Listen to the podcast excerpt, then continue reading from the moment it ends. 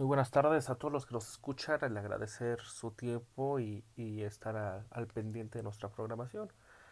Eh, bueno, vamos a tomar un, un, tema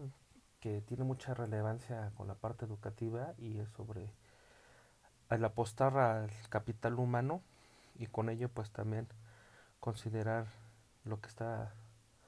actualmente en nuestro sistema educativo con ello, ¿no? Y bueno, antes de iniciar quisiera pues hacer una parte como introductoria de reconocer que la educación pues es evolutiva, ¿no? Este, la educación en sí siempre va a ser la prioridad para el desarrollo de todo país y reconocer que la educación misma también es vista como un control social y como una de las situaciones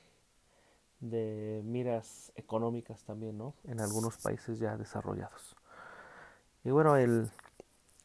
replantear una frase que dice que la educación hay que verla como una inversión y no como un consumo. Y con ello, pues, el, el, el platicarles que, pues, actualmente, pues, los avances científicos, tecnológicos están transformando la vida, pues, de las personas, ¿no? Y, y no nada más de las personas, sino de, de la educación misma como tal. ¿Y por qué lo digo que también de la educación? Pues no podemos dejar de de, de, ver a la educación también como, como la parte de la, de la inversión económica futuro, ¿no? Y con ello es el, el, el tema central de qué tanto le tenemos que apostar al capital humano. Y reconocer que el capital humano, pues es decir, que es el potencial de los individuos, ¿no? Es esa inversión a largo plazo que de manera pues este importante, ¿no? No nada más para el individuo, sino para el país y para la calidad de su vida y la prosperidad de su población. Y con ello pues recordar que, que pues las políticas educativas y son aquellas que van a dar seguridad y van a hacer la transformación para que este capital humano este sea idóneo y pueda pues ahora sí que mmm, aplicarse de manera como más concreta y más funcional a las condiciones de, de, un país o de un contexto, ¿no?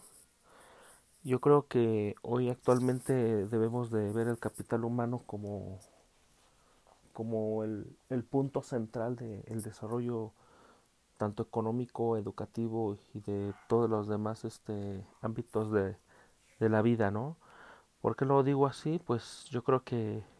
más allá de que los gobiernos o nuestras políticas educativas generen condiciones físicas o de infraestructura adecuadas, eh, han dejado un poquito de lado el generar este pues niveles de conocimiento eh, más superiores o que realmente respondan a las condiciones y con ello pues es el, el, el poner en marcha a lo mejor algunas acciones donde la mayoría de quienes imparten eh, algún eh, pues la educación en cualquiera uno de sus niveles eh, deberán de tener mayor capacidad, mayor actualización y deberían de estar profesionalizándose pues de manera constante y con ello pues hacer respuesta a generar ese capital, ¿no? Ese capital humano que es necesario para poder transformar no nada más este, la educación como tal, sino la, las sociedades y el país. Eh, debemos de recordar que también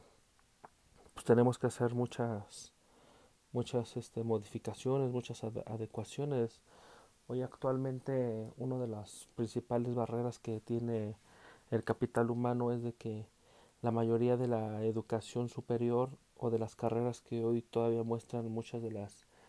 eh, universidades son carreras obsoletas, son carreras que seguimos este, mostrándolas a la sociedad o a la parte educativa desde hace muchas décadas y estas carreras pues son carreras que ya no tienen ninguna funcionalidad hasta cierto punto o que ya no tienen gran impacto de manera ni económica ni mucho menos este de desarrollo en, en el país no entonces ahí ahí está el trabajo yo creo que este medular no en el hacer estos cambios curriculares y con estos cambios de reformas educativas y todo esto eh, el hecho de hacer cambios curriculares sustanciales donde hoy impartamos asignaturas, donde hoy las carreras sean pues realmente pues funcionales y que sean realmente necesarias a lo que hoy eh, nos está exigiendo pues las expectativas de la globalización ¿no? y de ahí va a influir mucho en que con estos cambios curriculares el capital humano crezca y con ello el desarrollo de un país. Y bueno vamos a, a recordar que pues los gobiernos pues, tienen un papel y tienen una chamba muy grande y eh, el hecho de que debemos de ver a, la educación no nada más como un control social o como una parte de generar este un estándar económico o de ver a la educación como un consumo nada más, sino como una inversión, como bien lo mencionaba. el, el checar que pues cómo estamos en, el capital humano, en qué, en qué situaciones lo estamos favoreciendo y así mismo pues también el poder visualizar eh, este cuáles son las limitantes el, el, que no pueda crecer este capital humano actualmente no el dejarles una reflexión al, no nada más a la parte institucional o educativa sino a la población en general a la sociedad a las familias de, que pues todo esto es un trabajo en conjunto. No nada más es la chamba de gobierno no nada más es en la labor del, maestro o de la institución sino que Aquí debemos de tener en cuenta cuál es este nuestro papel, cuál es este, nuestro grado de, impacto que tenemos para que este capital humano crezca y así podemos favorecernos todo, todos y ir este pues terminando un poco más con esto de, de la desigualdad, ¿no? esto que ha permeado mucho en, no nada más en, en, lo económico, en lo educativo, sino que también este pues está lo emocional ¿no? actualmente pues invitarlos eh, que sigan este, escuchando nuestras transmisiones, agradecerles su tiempo y, y recordar que, que, pues bueno, el trabajo